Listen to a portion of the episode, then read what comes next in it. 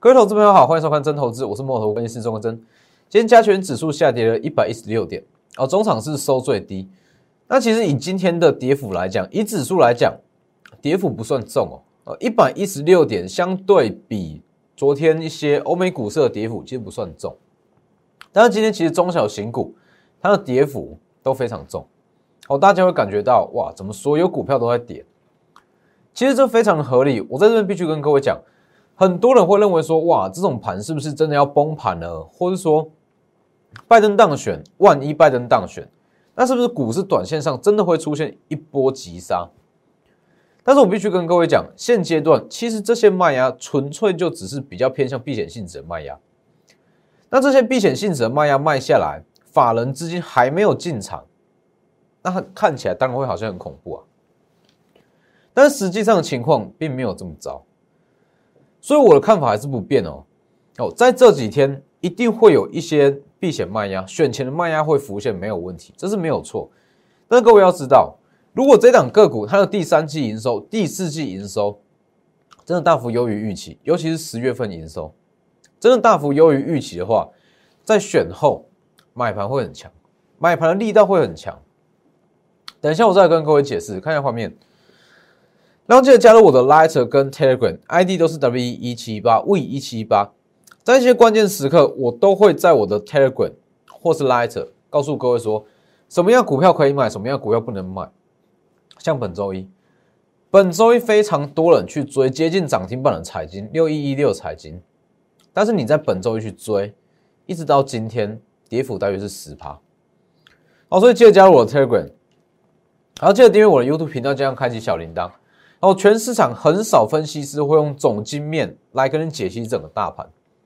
但是，如果你想要长期稳定获利，你不可能永远只依只依赖技术面，一定要配合产业面、总经面。所以，记得订阅，换给我。那以今天的盘势来讲，我大概会看一下，我就跟各位解一下所谓的价量结构。好，以价价量结构来看。就是先不管外在的一些原因，外在的一些金融因素，单纯看价量结构。单纯看价量结构，其实，在明后天下周一哦，或是下周二要尽速站回一二六零零哦，整个形态才不至于说，哎，往下是没有支撑的状态哦。因为以目前来讲，一二六零零是属于一个比较大量区的支撑，这里哦，这里它的买盘是比较足够了。所以如果说以单纯以价量结构来看，下周一或是二要赶快站稳一二六零零。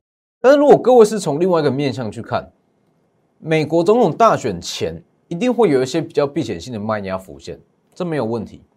但是去看新台币，新台币今天还是非常强，它没有贬值哦，代表说现阶段市场资金其实是够的，只是美国总统大选之前，哎，大家不想去冒这个风险，甚至会。先去甩卖股票，这都是有可能的。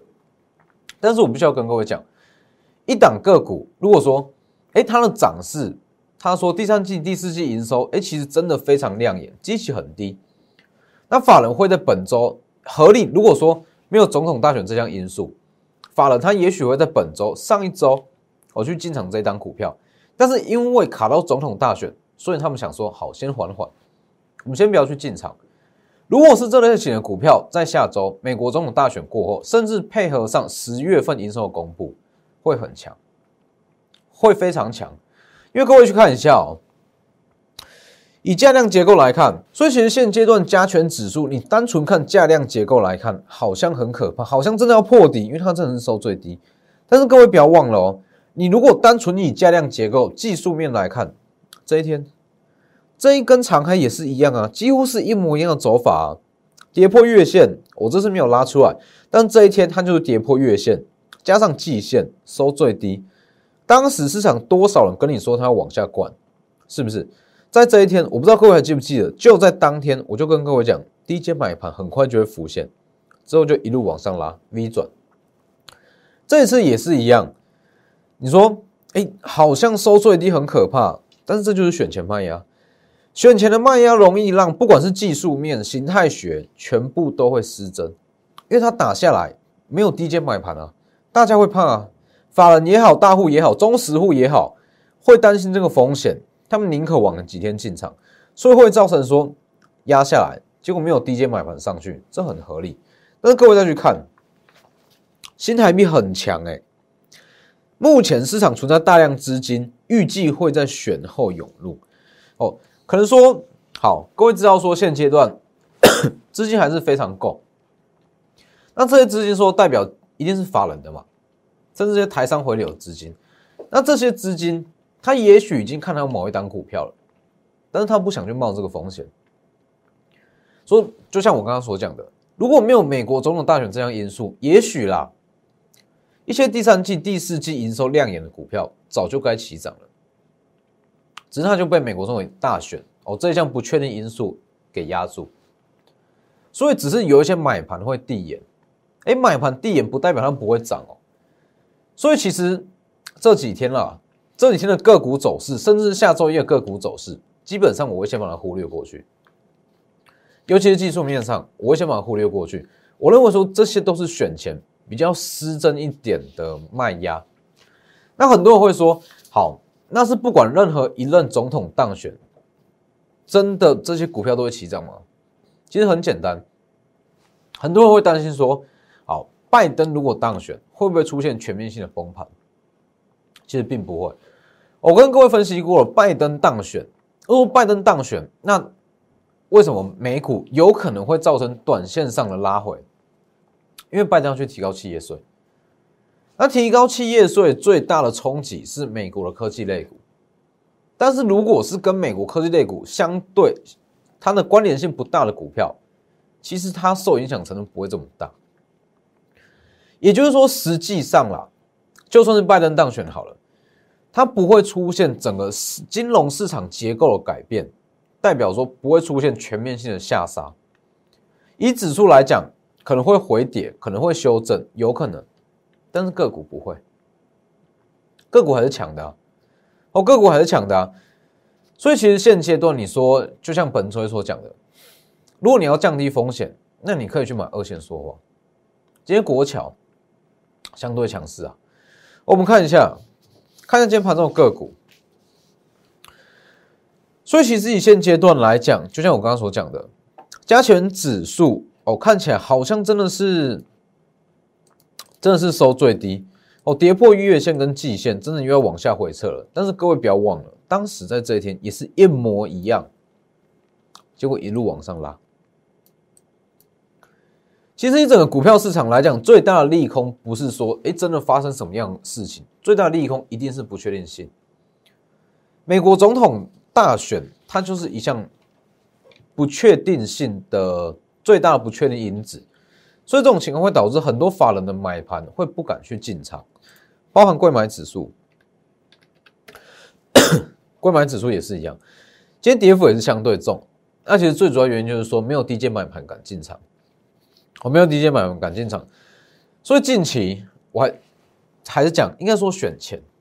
哦，离中的大选不到几天嘛，选前这几周啦，这几天不要去用追的方式买股票，你可以去锁定一些真的是业绩成长股、获利成长股，提前去买。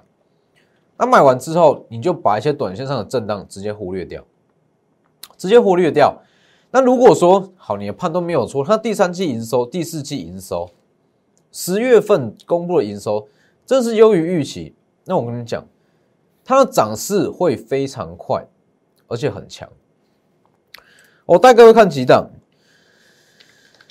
六一六彩金，本周有讲过，我相信如果有加入我的 Light 啦，你都会看到这则讯息。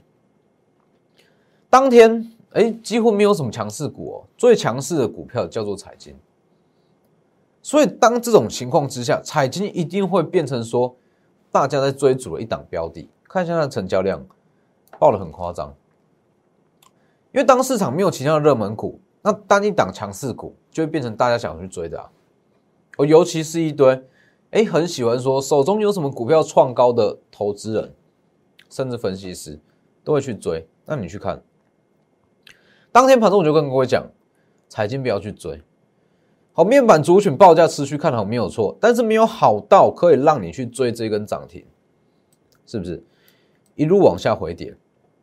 各位看一下哦，以周线格局来看，长这样，你就是追在追在这这一根上影线的高点，那一路往下回跌，这就是周线，是不是？你用周线的格局来看，看起来更夸张。好，所以近期你说，好，你如果真的说担心这项风险，你就去买塑化嘛，二线塑化。本周一我也有讲过，我就直接跟各位讲，本周就直接讲，这类型的主选首推塑化，是不是？国桥今天整个盘面沙盘很重哦，卖压很重，但是国桥算是相对强势，包含华夏。一三零五的华夏，今天虽然是开高走低啊，但是这种走势其实已经相对强势了，我已经相对强势了。还有一三零四的台剧，一三零四的台剧，你不要觉得说哇，好像开高走低，但是实际上它比起很多涨多电子类股都还要强。还有昨天讲过的，一五九八的待遇，待遇也是今天虽然也是下跌啦，但是一样它撑在。高档横盘整理这个位置，一样相对强势，所以其实现阶段，你如果说真的担心这部分风险，你就去买穿仓股、塑化股，一三一二国桥，那你要去买这种股票，那你就不要嫌它走慢。你要买一档走势稳定的股票，你就不要嫌它慢。换给我。所以其实这就是你要去取舍嘛。你在做股票，你一定要去取舍，你不可能说。好，我要一档很稳定的股票，那我又要它很飙，不会有这种股票。我要跟各位讲，你如果预期说你要买这一档很，它后续的走势可能会像生技、太阳能、绿电一样出现这种很飙的走法，那它的风险一定相对就大，走势就不稳定。那如果说你想要去做比较稳定的股票，那它走势就比较稳嘛。你要稳定，要稳稳上涨，那它就不会像生技、太阳能这样往上飙。所以这个东西就是各位要去取舍的啊。那就以我们在操作，我在带会员操作，那一定是看盘势，看盘面上的情况下去做调整。你说一段大多头行情，那我当然是去买最强的，生气、太阳能、绿电，是不是？但是如果说现阶段大盘，哎，它的风险。外在风险比较大，甚至说操作空间不大，大盘在横盘整理，那我就是去买相对稳定的嘛，塑化、待遇这类型都相对稳定的。所以各位再看一下，目前新台币很强，市场上有大量资金，预计会在选后涌入。很多人会说，好，这些资金真的会在选后涌入吗？而且说。为什么这些资金他就会去买第三季、第四季营收亮眼的股票？好，那我这边跟各位讲，其实美国总统大选过后，整个市场会很缺题材，因为各位要去想，不管是拜登当选也好，川普当选也好，都会有一段交接的空窗期。如果是拜登当选，他不会这么快上任的，川普他的任期到明年一月，所以这一段会是很大的空窗期。那如果是川普当选了？庆祝行情嘛，对于股市来讲，短线上就是庆祝行情了。那是不是怎么想都还不至于说出现太夸张的震荡？那这个时候其实市场会非常缺乏题材啦。那当整个市场股票市场没有题材情况之下，就是回归到最原始的基本面啊。哦，本周一直在强调啊，如果说整个市场都没有题材，那投信他们需要绩效，自营商也需要绩效。不可能不去买股票，不可能说好现阶段没有题材，我就不买股票。那请问投新的基金绩效从哪里来？自营商的绩效从哪里来？不可能啊！好，之前我就在自营商的嘛，我知道他们每个月都会有绩效的压力，所以一定会去买。那既然市场没有题材，他们要去买什么股票？营收亮眼的股票啊！第三季、第四季十月份营收亮眼股票啊！尤其是第三季跟第四季，哎，尤其是第三季跟十月份，是最容易吸引法人资金的股票，因为它就是刚刚好在总统大选过后一种基本面的题一项基本面的题材，是不是？所以各位看一下，只要现阶段新台币够，哦，不用怕，真的具有基本面的股票不用不会涨。好，那这边再讲一次，昨天讲过的星星三零三七的星星，今天是有止跌，但是你说今天的止跌能不能卖？哦，这是昨天的图，昨天讲过嘛。虽然它营收掉六趴，但是星星它会有保险理赔、一次性的业外收益，所以整个营收、整个财报来讲，不至于说太夸张，哦，不至于说亏损太夸张。这个位置是长线买点，星星哦，我们看看星星今天的走势。星星今天的走势看起来好像在止跌了。那我知道，就我所知，今天已经很多寿险资基金。甚至一些代抄部位已经开始在买新型，但是你要知道，哦寿险资金也好，代抄部位也好，中实户也好，他们资金是多大？百亿起跳的，都是百亿起跳的，所以他们有本钱在这个位置去买新兴啊，他们可以报，可以加码，可以等。但是如果哎，像资金没有像他们。这些法人资金这么大，我不会建议在这里去买新兴。长线是买点没错，但是预计它可能会在破底，可能会在震荡，所以我不会在这里去买新兴。这就是操作周期的考量。好了，再看昨天讲过的 锦硕三一八九锦硕，看一下这张。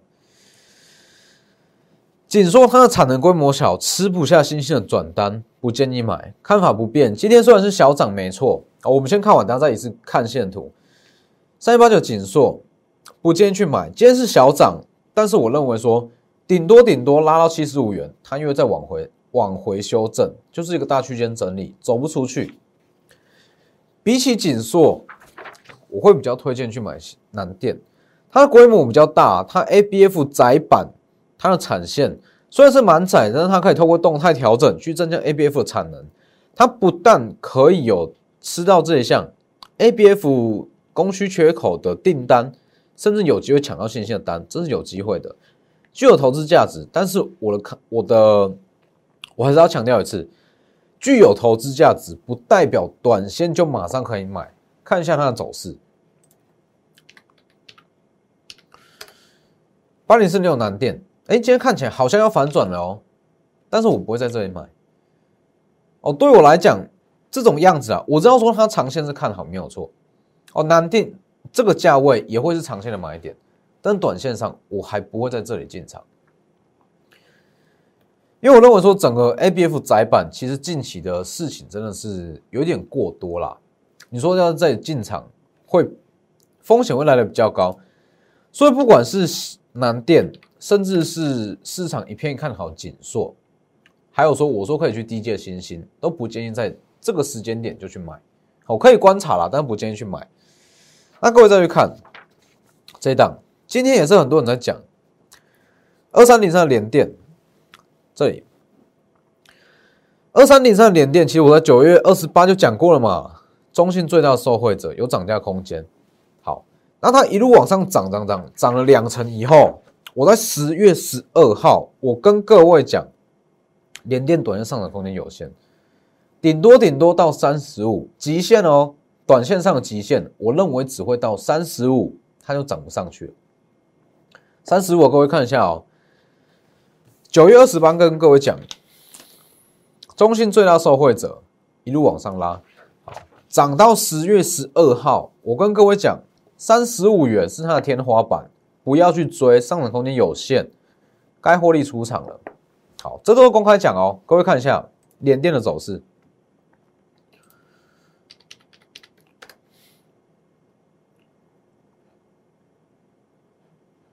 好，各位看一下联电的走势，是不是几乎是跟我讲的一模一样哦？九月二十八号从这里开始，一路往上拉，拉到这里，最高是多少？三十四元。那我当时讲最高只会看到三十五元，那这段走势就真的是涨到三十四元，开始往下回跌，今天在下跌六趴以上，是不是跟我讲一模一样？换给我。所以其实你在买一档股票，你一定要去预设说它到哪个位置哎，它可能会涨到哪里，你才有办法去判断你后续的进出场依据嘛？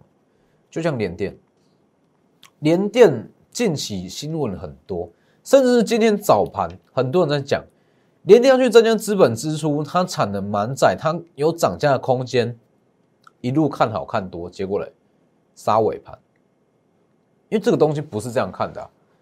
增加资本支出是属于中长线的利多，它不会在短线上反应。短线上它中心转单的利多，它已经涨了三成。同样的利多，你是要让它涨多少？你是要要它涨多少？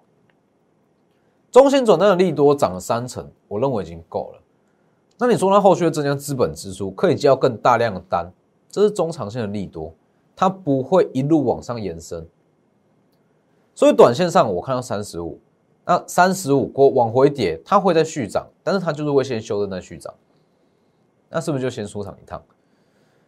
就这样在做的啊。所以各位看一下，十月十二号就跟各位讲了，连电就会看到三十五，那以近期行情最高就算是往回跌嘛。所以近期这种盘，尤其是美国总统大选前后，你如果纯粹看技术线图。终究会沦陷，你一定会踢到铁板。对了十次，就是就线论线，纯粹看技术线图去追，对十次你也没有办法去弥补一次的看错哦，所以不建议。那昨天讲过的产业分析，在近期会显得非常有价值。产业分析包含所谓的订单订单的预估，跟它营收的预估。那很多人会说，我去看法人买卖超啊，没错啊，也可以啊。但是你要知道哦，法人一定也是透过所谓的产业分析去分析订单，去分析营收，再来买进一档股票。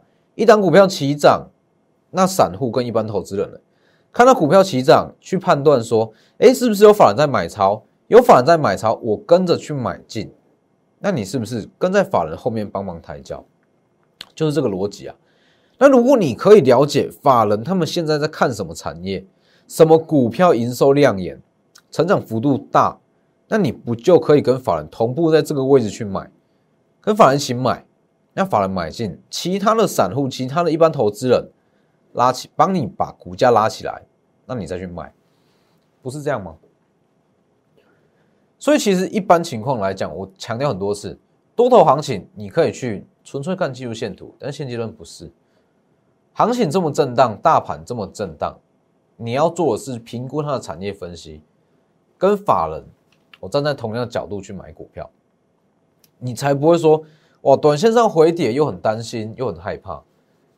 你只要知道说它有营收的保护，哦，基本上短线震荡都不用太担心了。所以这两档，各位看一下，台积电设备厂之王，今天走势也是不错。哦，昨天大盘大跌嘛？昨天大盘大跌，那它是逆势大上涨了三趴。而，今天走势也不错，还有进场机会，包含这一档。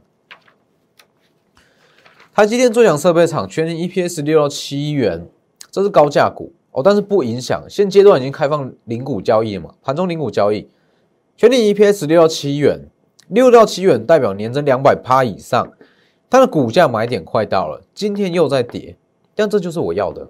哦，今天又在下跌两趴以上，这就是我要的。它股价会先下后上，我就在等它往下到一个合理的位置，会开始进场。所以这两档台积电设备厂，它是独家供应商，订单不容易被砍单，代表说它的营收预估会非常精准，后续会非常稳定。哦，尤其是大选过后，所以把握机会，私讯或来电。那今天的节目就到这边。有任何个股问题，都欢迎直接私讯询问。哦，那我们下周见。立即拨打我们的专线零八零零六六八零八五零八零零六六八零八五摩尔证券投顾钟坤真分析师。本公司经主管机关核准之营业执照字号一零九金管投顾新字第零三零号。新贵股票登录条件较上市贵股票宽松，且无每日涨跌幅限制。投资人应审慎评估是否适合投资。本公司与所推介分析之个别有价证券无不当之财务利益关系。本节目资料仅供参考，投资人应独立判断、审慎评估并自负投资风险。